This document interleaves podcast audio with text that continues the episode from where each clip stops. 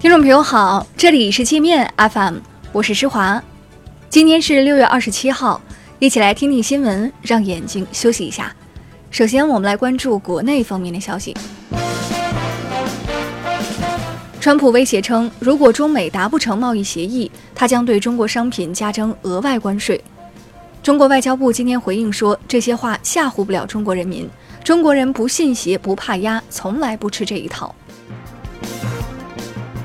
商务部发言人说，在近期美国举行的对华三千亿美元加征关税听证会上，来自多个行业的三百一十四名代表，有三百零三人反对加征关税，占比高达百分之九十六。全国人大常委会委员张苏军呼吁将法定结婚年龄调整至男女均为十八岁。张苏军称，过去五年我国婚姻登记人数逐年下降，导致出生人口下降、老龄化加剧。台湾统派人士黄志贤主持的电视政论节目《叶问打拳》被蔡当局勒令停播。叶问打拳是台湾唯一一个公开主张两岸统一、支持一国两制的电视节目。蔡当局还扬言要制裁黄志贤。网传贵州毕节凯里幼儿园发生儿童性侵案，激怒了不少人。贵州省公安厅核实调查后通报说，此事系网民恶意编造，照片是伪造的，嫌疑人已被采取强制措施。深夜在街头暴力殴打、猥亵陌生女子的大连男子已被当地警方刑拘。事件发生后，一些微博大 V 造谣称受害女子是歌舞厅坐台女，已被打死。这些造谣者的心里就不能想点好事儿吗？北京多部门联合要求，用人单位招聘时不得询问妇女的婚育情况，不得将妊娠测试作为入职体检项目。不得将限制生育作为录用条件，不得差别化的提高对妇女的录用标准。深圳修订控烟条例，将电子烟纳入控制名单。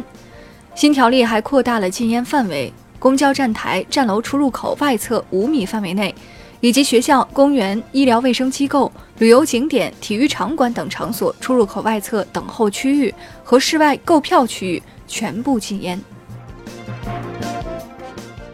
华为发表创新与知识产权白皮书，呼吁美国不要将知识产权问题政治化。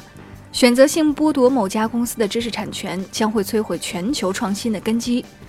剑桥大学教授皮特·威廉姆斯说：“如果美国立法禁止华为收专利费得逞，将来其他外国公司也难以幸免。”一些大牌 4S 店用报废汽车配件冒充原件欺骗消费者。河南鹿邑一个废旧轮毂加工厂将完全报废的破轮毂打磨上漆后低价卖给 4S 店汽配市场，涉案流水高达两亿八千多万。希望职能部门严查那些知假售假的汽车经销商。我们接着来把视线转向国际。加拿大猪肉出口商伪造一百八十八份卫生证书，被中国海关拉黑后。原本已承认出口商伪造文件的加国政府开始耍赖，声称不知道那些假证件和问题猪肉来自哪里。加拿大政府似乎忘了，那些证书都是通过他们的官方证书通报渠道发给中国监管部门的。俄罗斯动植物卫生监督局爆料说，加拿大伪造肉制品检疫证书早有前科，十年前。俄方曾在七百批出口到俄罗斯的加拿大猪肉中发现证书造假，俄方支持中国暂停进口加拿大猪肉。加拿大军舰本月十七号穿越台湾海峡时，被中国军方严密监视。这艘军舰上的军官回国后说，当时共有十多架中国战机和多艘中国军舰、潜艇、海警船近距离监视他们。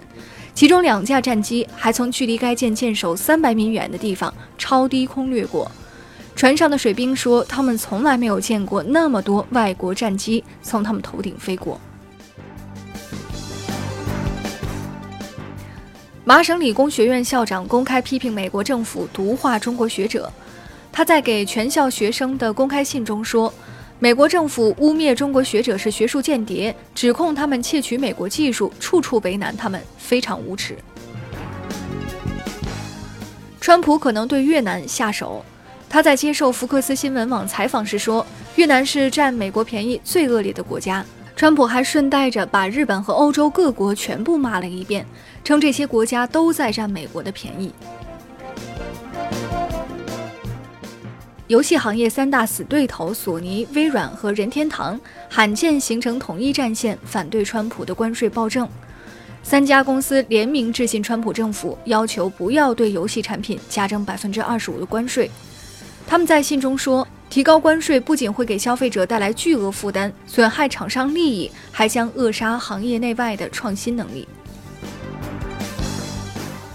波音737 MAX 升级后的防失速系统仍然存在重大安全隐患。路透社说，上周一名美国试飞员在模拟机上测试时发现，启用防失速系统后，飞机稳定器会失灵，需要过一段时间才能恢复正常，这将导致飞机向下俯冲坠毁。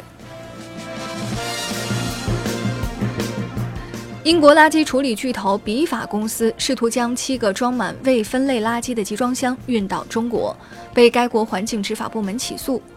该公司声称这些垃圾是纸张，但集装箱里装的全是用过的纸尿裤、卫生巾，还有粪便。毒贩子渗透进巴西总统府，陪同巴西总统去日本参加 G20 峰会的一名该国官员，携带三十九公斤可卡因前往日本。在西班牙转机时被查获。那好了，以上就是今天节目的全部内容了，感谢您的收听，我是施华，欢迎您下载界面 App，在首页点击试听，找到界面音频，更多精彩内容等着您收听。